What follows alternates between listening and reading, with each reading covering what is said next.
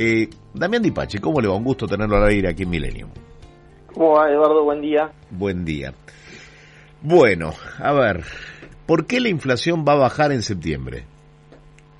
Mira cómo te, llevo, te llevo para adelante, o sea, eh, agosto... Me, adelantaste un mes, o sea, en agosto va, a tener igual. ¿Sabes por qué? Porque, bueno, el gobierno ya admite, lo hizo más ni bien asumió, admite que, que, julio eh, iba a ser alto el índice, de hecho lo fue, 7,4, eh, agosto entienden que también va a ser alto. Ahora, ¿por qué imaginan o cuáles son los retos eh, que llevan a pensar que a partir de septiembre vamos a tener un índice menor?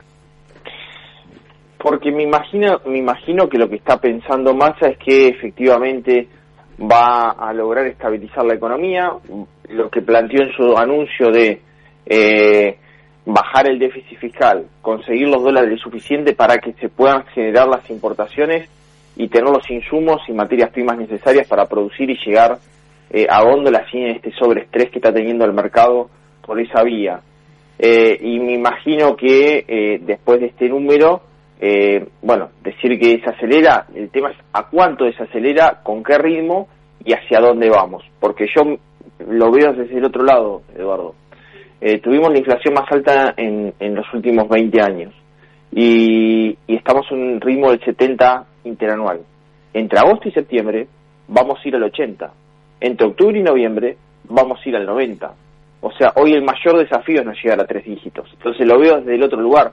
¿Por qué estamos llegando a estas condiciones y qué tenemos que hacer para revertirlo? Y en esa situación todavía no queda claro cuál va a ser la reducción del déficit fiscal de Sergio Massa, cómo lo va a hacer o cómo lo va a concretar y cómo va a financiar el déficit que además le resta que manteniendo la meta que eh, manifestó del 2,5%. ¿no? Entonces yo todavía hay bastantes interrogantes para ver en cuánto desacelera. ¿Qué desacelera al 6? ¿Desacelera al 5? ¿Desacelera al 4? ¿Mm? Claro, eh, sigue siendo un, número altísimo, ¿no? Claro, de hecho, fíjate que en el mejor de los escenarios, ninguna consultora está viendo que de acá a fin de año estemos en el, el piso es 5% para los meses que resta. ¿Me entendés? O sea, ¿qué es desacelerar? Es una inflación de locos un 5%, Eduardo. Es una inflación insostenible para, para, cualquier bolsillo, para cualquier hogar. Cuando vos ves lo que pasó en, en el mes de, eh, de julio, que muchos decíamos, no, miren, vamos a llegar a una inflación de tres dígitos en el conurbano bonaerense. El INDEC ayer dijo, con datos, que indumentaria y calzado evolucionó 100.3% ya estamos en los tres dígitos. Qué macana esta de que en diciembre vamos a llegar entre los dígitos. Preguntanos a los oyentes que vaya a comprar eh, ropa o calzado para los chicos. ¿Y por qué, Pento? En Porque tuviste ahí, un montón de, tuviste ahí un montón de factores, eh, la logística internacional está complicada, el acrílico, por ejemplo, que es para la indumentaria, no se consigue en el mercado, la devaluación del tipo de, perdón, la restricción a las importaciones hizo que esas empresas tengan problemas para reponer insumo, porque los talleristas que eh, estaban en la cadena de intermediación textil, que eran bolivianos, ya no les conviene vivir en Argentina, se fueron, la cadena quedó agotada, porque cerraron muchas pymes en pandemia. Sea, tengo, ayer justamente hablé con, eh, con un amigo mío que se dedica al sector indumentario y calzado, y, y, y, está muy preocupado, muy preocupado. Es decir, la verdad que tengo stock, pero yo no sé si lo voy a poder reponer, entonces eh, no, tengo, no, no me dan los dólares el mundo está complicado incluso consiguiéndolos. Y a su vez la cadena de producción hoy en Argentina en ese sector está muy pero muy compleja, ¿no? Bien, eh, ¿qué otros rubros subieron eh, mucho, quizás, no sé, algunos por encima de ese 7,4%?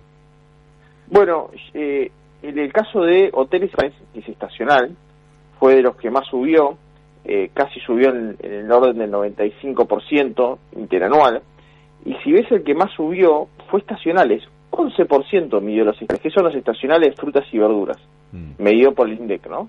Sí, sí. Eh, que en el caso de la cebolla estuvo en el orden del 53%, creo que la batata, la batata estuvo en el orden del 40%, o sea, los estacionales volaron en su precio, mm. suele suceder el tema que con una inflación de dos dígitos ya no te aumenta el 10, te aumenta el 20, el 30 o el, el 40, ¿no? Vos sabés que, eh, bueno, habló el presidente ayer del tema precios, eh, habló eh, la portavoz del gobierno, dijo que hay una sensación de, de estabilización de la economía, creo que fueron esas las palabras. Es la segunda vez ya que lo dice Gabriela Cerruti. Eh, no sé, el que hace las compras, vos haces las compras, ¿no? Eh, yo, yo hice el otro día unas compras en verdulería y, y la verdad que en mi bolsillo no se refleja un 7%, se refleja más aumento. Eh, hice una compra un 20% más caro y, y compré lo de siempre. Eh, entonces, digo, más allá, y, y no compré nada que, que, no fuera algo de estación y que sea caro. Eh, es decir, yo en el bolsillo, eh, y, apelamos desde el comienzo del programa de hoy a que la gente nos contara eh, cómo ver reflejado ese 7,4% en el bolsillo, eh, para mí y para algunos sectores me parece que, la inflación es más alta que eso. Es que la gente tiene razón en esa, en, en, esa, no apreciación, en esa realidad. Porque cuando vos ves lo básico, en el mes de julio, y estos ya son datos nuestros, azúcar 22%, aceite 16,4%, huevos 16,1%, caldos 16%, café 14%. Entonces, el bolsillo de la gente, que es el de todos los días, este es el de todos los días. Claro. Está duplicando el número promedio de la inflación. Claro, eh, vos ponías recién el ejemplo de, de, la docena de huevos o el maple. Eh, sí. Hasta hace dos días el maple estaba a 500 pesos, 750 está. Es decir, son, son eh, saltos que indudablemente impactan mucho más duro que el 7,4% del promedio del INDEC. Sí, sin ninguna duda.